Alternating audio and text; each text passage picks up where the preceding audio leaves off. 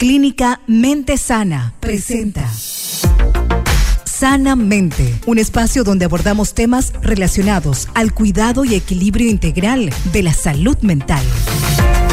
Aquí inicia Sanamente. Y hoy nos toca abordar nuevamente un tema que hace a la salud mental y lo voy a hacer con profesionales en el área de la niñez, ¿verdad? Porque estoy con la licenciada en educación inicial ella es la licenciada Raquel González, a quien ya le doy la más cordial bienvenida. ¿Qué tal, Raquel? ¿Cómo te va? Muy bien, muchísimas gracias y feliz por estar nuevamente acá con ustedes compartiendo. Estoy también con la especialista en neuropsicología infantil, la señora Noelia Castillo. Qué placer tenerte, Noelia. ¿Cómo te va? Bienvenida. Un gusto, muy bien. Gracias por la invitación y estamos aquí realmente para poder hablar de este tema tan importante y también en un mes que es eh, ícono porque estamos recordando el mes de septiembre amarillo, donde estamos trabajando contra, contra lo que sería el suicidio. O sea, estamos eh, realizando campaña para poder promover justamente la salud mental, tanto en la niñez como en la adolescencia, porque es la base de, de, justamente en donde iniciamos la etapa de la vida. Claro. Y qué bueno trabajar desde el punto de vista de la prevención, ¿verdad? Eh, el cuidado en la salud mental para no tener que después lidiar con esto que acabas de mencionar y que lo vamos a estar recordando en unos días más, el tema del suicidio. Es el Día Mundial para la Prevención del Suicidio, específicamente es el domingo, este domingo. Sí, así mismo, 10 de septiembre. Ya. Totalmente. Bueno, cuando yo quiero, la gente ya conoce el, espacio y la temática de este espacio. Si ustedes tienen consultas que hacer, ¿verdad? En relación a sus hijos, algunas señales que de pronto tus hijos están dando en, en lo que respecta a la salud mental, entonces podés enviar al 0972-201-400 tu mensaje. Estamos en Facebook, estamos también en YouTube, en nuestro canal de YouTube. Eh, hoy para abordar este tema, cuidado de la salud mental desde la infancia. Desde ahí es donde se tiene que abordar este tema del cuidado de la salud mental, licenciada, ¿verdad? No sé, sí. licenciada. Eh, justo em, con el equipo de Mente Sana estaban, estábamos hablando, ¿verdad?, de que este mes queríamos dedicar los podcasts eh, dirigidos al mes amarillo, ¿verdad? Que Me encanta. la prevención contra el suicidio, ¿verdad? Sí. Y qué más qué más buen momento que el de la prevención, hacerlo ya desde la infancia, ¿verdad? El cuidado de la salud mental con los niños y con los adolescentes. Porque si nosotros hablamos de prevención, estamos hablando de ciertas acciones, ciertas actividades que nosotros realizamos mm. para no llegar a esa, a esa acción, ¿verdad? esa, a eso lo que es la parte del suicidio, que es lo que va dedicado este mes. ¿Cómo ven ustedes eh, a la salud mental desde el punto de vista de los niños? Este, Noelia, dame un poco tu perspectiva, tu lectura. Probablemente hay un antes y un después a la pandemia. Este. Así mismo. Hoy día en, consultorio recibimos muchos niños con necesidades a nivel emocional, em, ciertas dificultades como por ejemplo mucha irritabilidad, em, dificultades conductuales a pesar, o sea, aparte de lo que fue la pandemia, que estuvimos como un poco encerrados, fue, fue, fueron unos momentos o un tiempo de mucha angustia, mucha tensión, mucho miedo de parte de los padres, que son los adultos, y también ese miedo se le transmite a ellos, porque perciben, ¿verdad?, a través de, lo que sería la energía em, en el ámbito del hogar. También tiene mucho que ver, influye que ambos padres hoy día trabajan, ¿verdad? Porque estamos en una situación actual que, bueno, realmente los padres necesitan únicamente salir de sus casas para poder em, subsistir o solventar los gastos que, implican los hijos, la casa, el hogar. Entonces también em, innecesariamente descuidamos un poco lo que sería el tiempo compartido con el niño, con la niña. Em, también influye un poco la tecnología, que tiene sus beneficios, pero también tienen sus, sus efectos no tan favorables. Entonces, es un poco de todo, totalmente. Bueno, y eso hace de que hoy ya vemos este, a los niños dar, por ejemplo, ciertas señales, ¿no? Como los que ya mencionaste, que, bueno, están, no están pasando muy bien a nivel emocional, ¿verdad? Hablabas de irritabilidad, Angustia, temores, eh, pánicos. Pánicos, ¿verdad? Este, ¿Cómo es este, esto de falta de atención, que no se puede concentrar? Déficit de atención. Déficit de atención. En su momento hemos hablado justamente contigo. un apartado. Eh, así que hay mucho trabajo, supongo, desde la clínica, mucho trabajo por ustedes, muchas consultas. Eh, consulten, padre, 0972-201-400. Si de pronto tu hijo o hija está dando ciertas señales, eh, adelante, escribime, yo voy a trasladar esa pregunta aquí a las profesionales. Porque tenemos que darle la participación en, un, en una situación como esa a los profesionales, porque a veces como padres no sabemos cómo actuar ante una situación determinada. Ejemplo, una señal que te da tu hijo, ¿verdad? Eh, yo no sé eh, cómo ustedes ven, por ejemplo, el tema de los niños con relación al suicidio, por ejemplo. Yo sé que se da mucho en adolescentes, en jóvenes, pero no sé en los niños, por ejemplo, si hay ciertas señales que ya los niños podrían estar dando con relación a eso. Claro, cuando hablamos de salud mental o salud emocional, lo que tendríamos que hacer como padres y también como profesionales, en las personas que trabajamos con niños, es ir monitoreando la conducta de ese niño, ¿sí? Y Em, se da mayor, o sea, en mayor medida en adolescentes. Adolescentes es lo que más casos hay de, suicidio, pero es porque viene eh, arrastrando una situación difícil que le cuesta sobrellevar muchas veces en la falta de confianza hacia los adultos, ya sean los padres, los cuidadores primarios, los profesores. Entonces, los, los llevan ¿verdad? a que ellos puedan ir interiorizando eso y no pudiendo exteriorizarlos no teniendo las herramientas necesarias para una correcta regulación emocional, donde puedan ir trabajando para ir liberando las tensiones, hablar sobre las dificultades que presentan, porque justamente em, para los adultos o para, para los padres en especial, muchas veces lo que, lo que vemos en los hijos es que quiere llamar la atención pero oh. detrás de esa simple llamada de atención, ¿qué es lo que hay? Nos sentamos como familia y conversamos.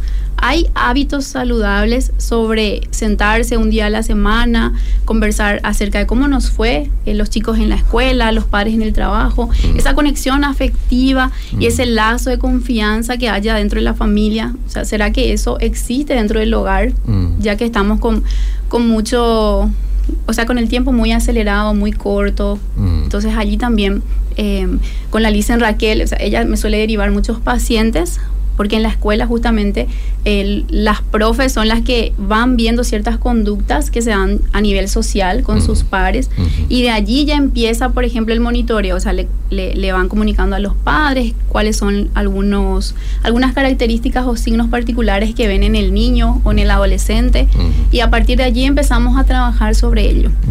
¿Cuáles son esas características que de pronto ustedes lo despiertan eh, como profesora licenciada Raquel y de pronto algunos la derivas aquí a la, especialista en neuropsicología infantil? Y uno de los de las características que tenemos que tener en cuenta es la parte, por ejemplo, del sueño, si es que los niños realmente están descansando, si es que tienen pesadillas. También podemos hablar de de repente el cambio en la parte social que ellos tienen, ¿verdad? Mm, de pronto se aísla. sí, el aislamiento, cuando deja de participar de actividades recreativas, ¿verdad? O cuando ya no ni siquiera quiere participar de esas reuniones familiares, ya no quiere conversar con los adultos, con los profesores. Entonces, ese es realmente señales, sí. Señales que nosotros tenemos que, como dice, como estaba mencionando la Alicia Noelia, que tenemos que nosotros monitorear. Porque es cierto, el, cuando suceden los, eh, los suicidios no es porque de la noche a la mañana, ¿verdad? Una persona se levanta y tiene esos tipos de pensamientos, no, sino es un cúmulo de, de cosas que le, le generan, mm. ¿verdad? Que le van generando y le van llevando por ese camino. Entonces es mm. muy importante tanto nosotros, porque estamos en el área de, educación infantil, ¿verdad? Estamos mencionando esto, pero es muy importante el monitoreo de tanto en la parte de, de nivel infantil, adolescencia, como los adultos, ¿verdad? Si vemos alguna característica que nos llama la atención, mm. no tener ese temor de consultar a un profesional o porque em, estamos hablando en, la otra vez cuando, cuando estuvimos, ¿verdad? hablamos de que muchas veces eh, los papás tienen, por ejemplo, ese tabú o mm. ese miedo de ir con un profesional, ¿verdad? A preguntar algo, ¿verdad? O a cuestionar. Entonces, eso tenemos que romper. Claro. Eso tenemos que romper para poder ayudarles, porque hoy en día hay muchísimas cosas que le pueden afectar. Muchísimas, como estaba diciendo la Alicia, en la tecnología, las amistades. Entonces, son varios factores, entonces no a todos les va a agarrar de la misma forma. Entonces, nosotros tenemos que ir viendo qué es y viendo los cambios que, tienen nuestros hijos o los menores que están a nuestro alrededor. En el caso puede ser mis alumnos también, puede ser mis pacientes, que yo vea algo que está cambiando en él, yo ya tengo que encender ahí mi, foco de alarma. Lo último que tenemos que hacer es eh, cerrarnos. No, eso va a pasar, ¿verdad? Va a pasar de chiquito y da esas señales, pero ya va en uno o dos años más, ¿verdad? No, pero son señales que hay que tratarlas, ¿verdad? No hay que meter debajo de la alfombra. Asimismo, muchos padres, por ejemplo, me dicen, cuando hablamos de depresión infantil, me dicen, pero dicen, yo no le veo a mi hijo triste, él siempre está jugando, travieso. Mm, mm. Eh, realmente que en, la niñez la, depresión no se ve como, en los adultos, ¿verdad? Sobre esa eh, fatiga, eh, desgano, tristeza. Tristeza profunda, ¿sí? Mm. Falta de energía. En los niños no se da de esa manera. En los niños más bien la depresión se da a través de la irritabilidad, ¿sí? ¿Por qué? Porque ellos no saben cómo gestionar lo que les está ocurriendo y mm. bueno, hay muchos procesos que, que, tienen que ver para que esta irritabilidad, em, también cuando los vemos con mucha impulsividad o con tendencia a la agresividad, esas son señales importantes mm. cuando no, no, saben compartir porque no tienen las herramientas em, socialmente. Mm ese niño que siempre tiene problemas para poder jugar con sus, con sus pares, ese niño tenemos que mirarle porque no siempre va a ser depresión, pero sí puede ser, por ejemplo, una dificultad en el neurodesarrollo, por ejemplo, lo que es la depresión o, los, o, la, o la ansiedad, por ejemplo, lo tratamos desde la psicología clínica, pero cuando ya hablamos, por ejemplo, de un TDAH que ustedes estuvieron dando anteriormente, sí, sí. tratamos desde la neuropsicología, ¿verdad? Entonces, tenemos que saber bien cuáles son los, eh, los signos o características que van persistiendo a través del tiempo y también la historia de, ese niño, desde la panza de la mamá, o sea, desde, desde el embarazo es muy importante monitorear. Por eso cuando en una mami llega, o sea, en mi caso, por ejemplo, y en la clínica donde trabajo, cuando vamos a tratar un niño, primero la entrevista es con los padres. Mira. Sí. El niño no asiste a la primera consulta. ¿Y por qué esto? Porque nosotros vamos a hablar de los problemas de los niños. Y no podemos dejar que ese niño esté revictimizándose nuevamente y escuchando todo lo malo de él, porque para eso acuden, ¿verdad? Para poder en comentar todas las dificultades que va teniendo ese niño. Y no es sano que él escuche. Entonces acuden los padres y vemos esa historia familiar desde el embarazo, cómo fue el embarazo, cómo, cómo fueron sus primeros años de vida, o sea, toda la historia clínica en esa primera consulta y a partir de allí vemos las herramientas que vamos a ir utilizando con ese niño. Quizás muchas embarazadas nos están escuchando. ¿Qué, qué recomendación? Porque no quiero desviar mucho el tema, pero ¿qué recomendaciones de pronto vos podés darnos este eh, Noelia, para que esa embarazada pueda estar cuidando ya desde ahí la salud mental de su niño o niña? Bueno, primero preservar la salud física, o sea, desde los primeros controles prenatales, eh, ir monitoreando el, la vida de ese niño y mm. por sobre todo evitar situaciones de estrés, de angustia, de preocupación, de mm. tristeza, porque mm. todo eso le transmite al niño. Ah. En, hay casos de, embarazadas que trabajan muchísimo y pasan por mucho estrés, eso afecta la vida de ese niño.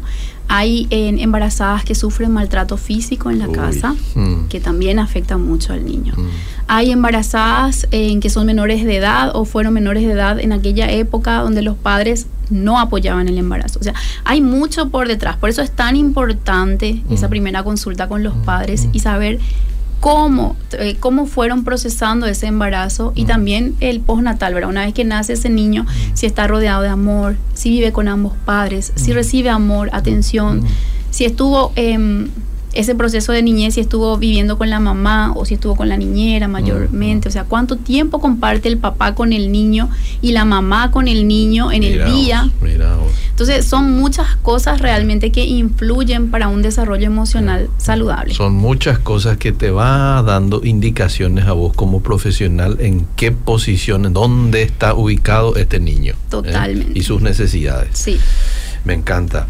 Eh, a veces nosotros los adultos, porque hoy hay muchos adultos estresados, ¿verdad? Podemos contagiarle también esto a los niños, claro que sí. licenciada. Sí. Eh, no sé, como que ellos nos vean a nosotros, porque ellos quizás no tengan motivo. Les va muy bien en la escuela. En la casa también están bien, ¿verdad? Juegan. Pero le ve a mamá y a papá estresado, estresada.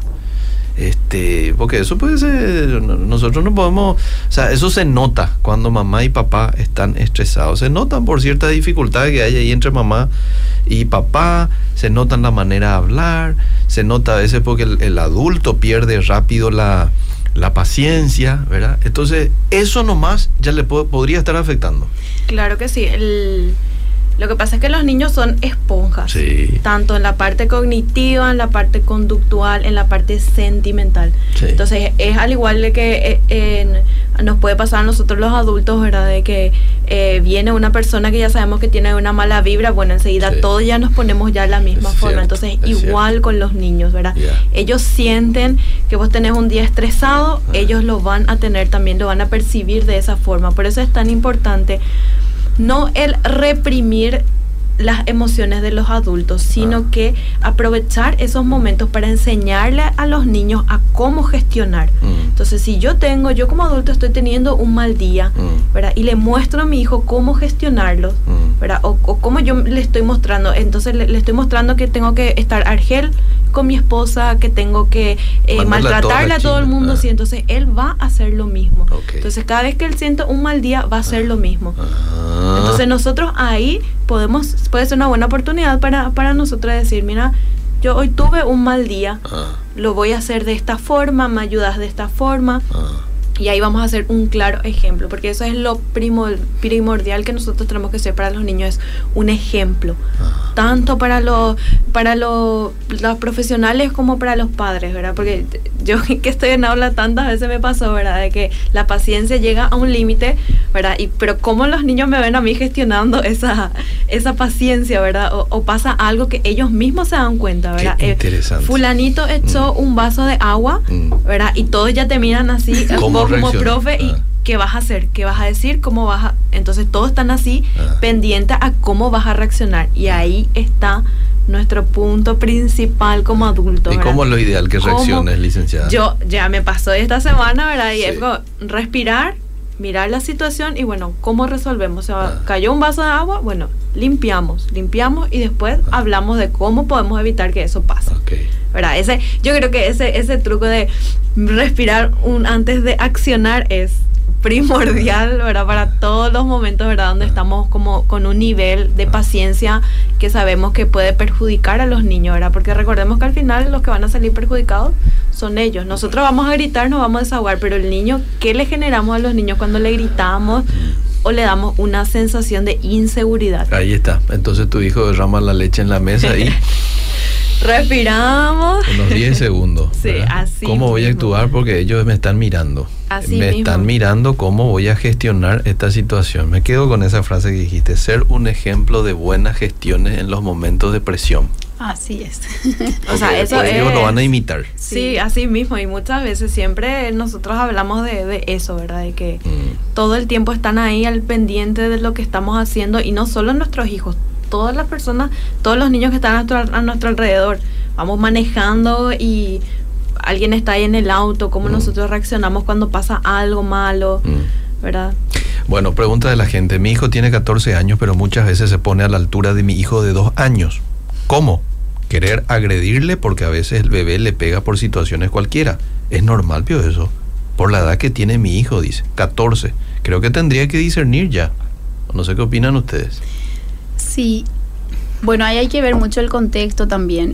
eso es lo que siempre decimos. Él eh, no es que él quiera ponerse a la altura de, su hermanito. A la edad. sí, así mismo. Eh, sino más bien él está queriendo también ser partícipe de esa de, ese círculo, ¿sí? Cuando, cuando llega el bebé o cuando llega un nuevo integrante en la familia, siempre le prestamos más atención al más pequeño. ¿Por qué? Porque necesita más cuidados, son más frágiles, tiene necesidades específicas, pero es importante que cuando llega un miembro en la familia, todos podamos ser partícipes de esa crianza, no solo la mamá o el papá, sino todos los miembros de la familia, si hay abuelos, si hay mamá, si hay papá, y hablar con el adolescente, o sea, ¿por qué está reaccionando de esa manera? Siempre lo importante es hablar conversar, porque em, muchas veces, no, no sé si va a ser el caso, pero muchas veces le decimos, vos ya sos grande, mm. vos ya no podés portarte de esa manera, vos tenés que entender, ¿cierto? Pero él es un adolescente que también está pasando, o sea, está transitando entre la niñez y la adolescencia. Por procesos. Totalmente. Y el cerebro siempre va a ser inmaduro todavía. Mm. O sea, el cerebro humano se termina, o sea, termina de madurar a los 25 años aproximadamente. Mm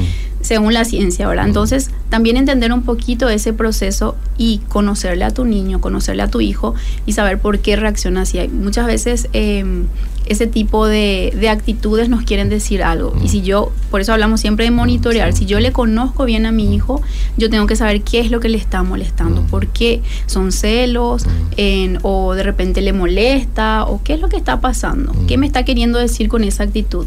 O hay alguien en la casa que reacciona de la misma manera, por eso él reacciona así. Entonces todo eso hay que, hay que ir trabajando porque em, algo que yo siempre le digo a los papis es que Em, todos tenemos derecho a enojarnos, a estar tristes, a frustrarnos, pero ¿cómo gestionamos esta, esta emoción realmente? Y esto va desde pequeños. Em, nosotros le enseñamos a los niños a caminar, a dar sus primeros pasos, mm. a comer solitos con, la cuchara, en, a poder vestirse solos, mm. pero les enseñamos cómo reaccionar ante cada situación, mm. les enseñamos cómo poder eh, solucionar una situación difícil, cómo gestionar esa emoción. Por eso hablamos mucho de lo emocional, porque así como les enseñamos a dar los primeros pasos, así como les enseñamos a que ellos puedan vestirse y bañarse solos, también tenemos que enseñarles cómo gestionar esa, esas emociones como estaba mencionando la Lisa en Raquel. Eso es fundamental porque ahí ahí inicia todas las dificultades, en la adolescencia especialmente. Mm. Porque en la niñez es como que estamos todavía detrás del niño que mm. necesita que le supervisemos la tarea, que veamos si ya se bañó, si va a dormir pero cuando ya van creciendo es como que decimos que ellos ya tienen que ser más, o sea, tienen que tener más autonomía y ser más independientes. Mm. Pero nosotros seguimos siendo sus padres y tenemos que seguirles monitoreando y ver qué es lo que está pasando mm. y hablar mucho con ellos, que siempre tiene que haber ese círculo de aprendizaje también en familia. Eh, ese círculo de aprendizaje sirve para todos los ámbitos, para lo laboral, para la escuela, para el colegio, también para la casa. Qué importante esto que estabas mencionando, de que viene un integrante nuevo a la familia y no es que él ahora, él o ella, se va a convertir en el protagonista y va a desplazar a todos los demás integrantes. No, es uno más que viene en donde eh, todos vamos a tener participación. O si no, pues el niño se siente, el, el segundo digo, se siente desplazado. ¿Verdad? Sí. Y ahí es donde probablemente quiere tomar algunas acciones de manera a llamar un poco la atención y ahí empiezan conflictos. Claro, porque si yo siempre le tuve a mi mamá para mí nada más, o sea, eh. un decir, ¿verdad? Porque así así piensan los adolescentes, o sea, cuando yo le digo, mami, eh, ¿puedes venir? Ah, sí. Ah. Eh, mami, ¿podemos hacer esto? Sí. Pero cuando llega un nuevo integrante, mami, ¿puedes venir? Esperamos un ratito, le estoy cambiando el pañal a tu hermano. Mami, ah. ¿puedo decirte? Sí, esperamos un ratito, le estoy dando la leche a tu hermano. Entonces, siempre, o sea, es como que van posponiendo y inconscientemente eso les afecta. Ah. No es que ellos dicen, ah, lo que pasa es que mamá ahora tiene una nueva responsabilidad, ah. ella está asumiendo un nuevo rol, yo tengo que entenderle. O sea, el cerebro del adolescente ah, no, va, no, va a gestionar de esa manera. Entonces, también ir em, entendiéndonos todos como familia y para eso es importante que haya mucha comunicación en el hogar. ¿sí? Em, muchas veces decimos todo está bien, ah. pero ningún miembro de la familia se sienta, así como estamos nosotros hoy aquí sentados y hablamos sobre un tema. Se hace eso en la casa. Ah. Mira, hoy hubo una situación particular, nunca pasó, em, me hablaste mal a mí, le ah. hablaste mal a tu hermano, ¿qué mm. pasó? ¿Hay mm. algo en lo que yo pueda ayudarte? ¿Podemos ayudarte de alguna manera? Mm. Si él no puede abrirse en ese momento, entonces yo tengo que ir observándole si la situación se repite, mm. si era una situación que ya venía tiempo atrás o ahora nomás se da eso. Mm. Entonces todo eso tengo que ir tengo que ir em, anotando ya sea mentalmente o también podemos ir anotando en un, en un cuaderno, en una agenda e ir em, ir haciendo ese seguimiento. No sé si tiene que ver con el tema de salud mental, pero quisiera preguntar si es normal que a mi bebé de dos años que está con el tema de destete ya no haga su siesta, siendo que antes tenía su rutina y siempre lo hacía. Gracias. ¿Tiene algo que ver? Ya no haga su mm. siesta el de dos años. No, no, no tiene que ver, pero es importante que, que, entiendan también que a medida que el bebé va creciendo, va teniendo... Sí, así mismo, va teniendo cambios en la rutina, en la conducta, en todo lo que sería en su desarrollo. Tengo una hija de 16 años. Eh, a ella yo no le puedo sacar el teléfono porque me hace episodios de rabietas. Por así decir, ella se pega y se deja todo moretones. Y también se araña mientras llora y grita. Y no puedo hacer nada porque tengo un hijo de 3 años que ve todo y ya le afecta. Cuesta demasiado, dice. 16 años y este tipo de rabieta. Pasa que es muy, muy complicado es justamente en la parte de la adolescencia, ¿verdad? Y mm. justamente si no se, si ya desde de temprana edad no se, no se empieza con una, con un ¿cómo se con un hábitos y rutinas sí con hábitos y rutinas verdad o no se enseña ya a manejar las emociones verdad llega una edad en que a ellos les cuesta un poquitito más controlarse. Entonces eh, estaba hablando mucho la Lisen del tema del eh, conversar con los con los padres verdad que haya un círculo de confianza.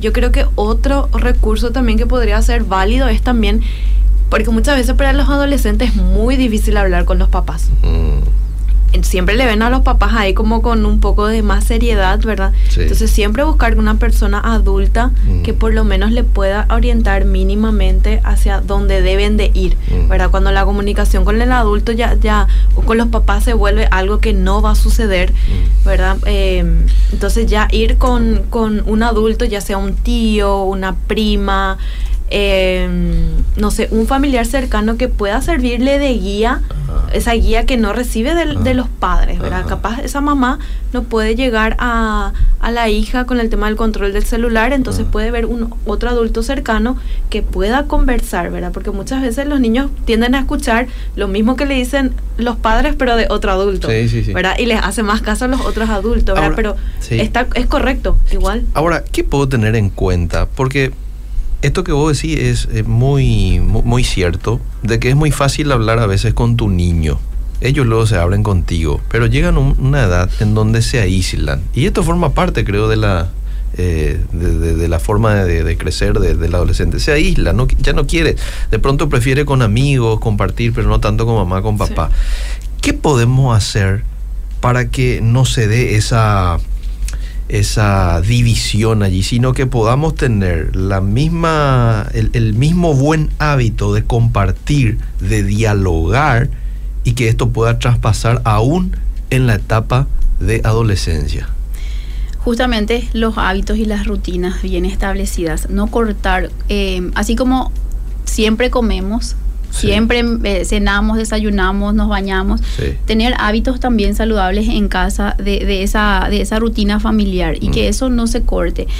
Hay veces que sí, el adolescente necesita su espacio, pero si, mm. si está acostumbrado a una rutina bien establecida o a normas y límites bien claros, es muy difícil que eso se rompa. Y si hay una ruptura de eso es porque algo está pasando. Y ahí, em, en caso de que nosotros por nada del mundo podamos hacer que cambie, ahí sería un buen momento de consultar o de utilizar, como dice eh, la Alicia Raquel, ¿verdad? a una tercera persona para ver qué es lo que está ocurriendo. Mm. En el caso, así como mencionaba ella, del celular, por ejemplo, también tiene que ver con, con los hábitos y las rutinas y las normas y los límites. ¿Por qué? Porque si yo nunca le puse un, un horario establecido o un tiempo límite de uso, entonces ahí es donde cuesta muchísimo. Es como que nosotros, a, los adultos nos cuesta manejar el tema del tiempo en el celular, porque nos colgamos y igual que ellos, ¿verdad?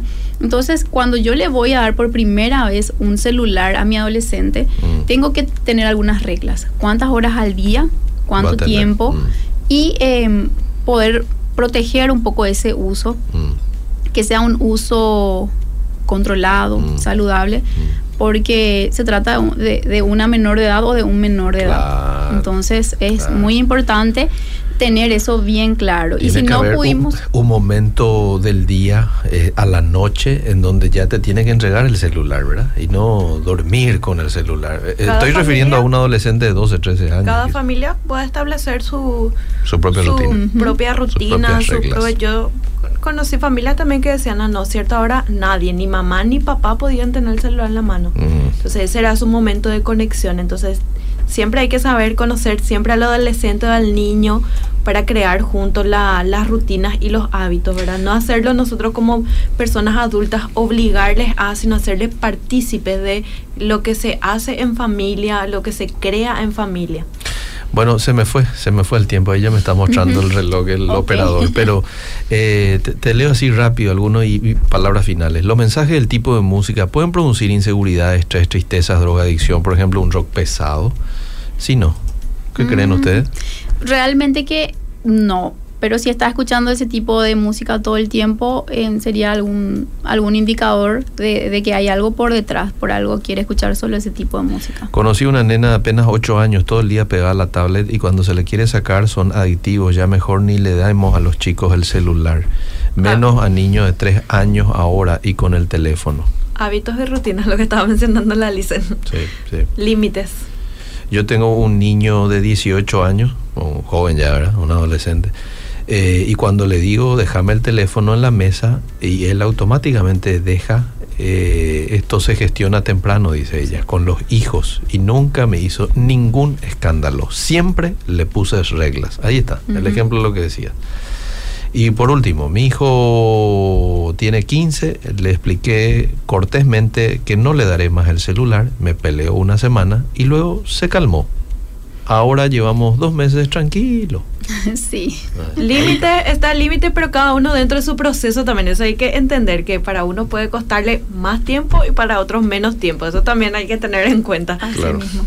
Bueno, qué gusto ha sido charlar con ustedes. Les agradezco mucho la visita y esperemos que en algún momento volvamos a tocar temas como estos este, desde el punto de vista de la infancia. Me gusta hablar de la salud mental desde la infancia. Gracias, Noelia Castillo, por tu visita hoy.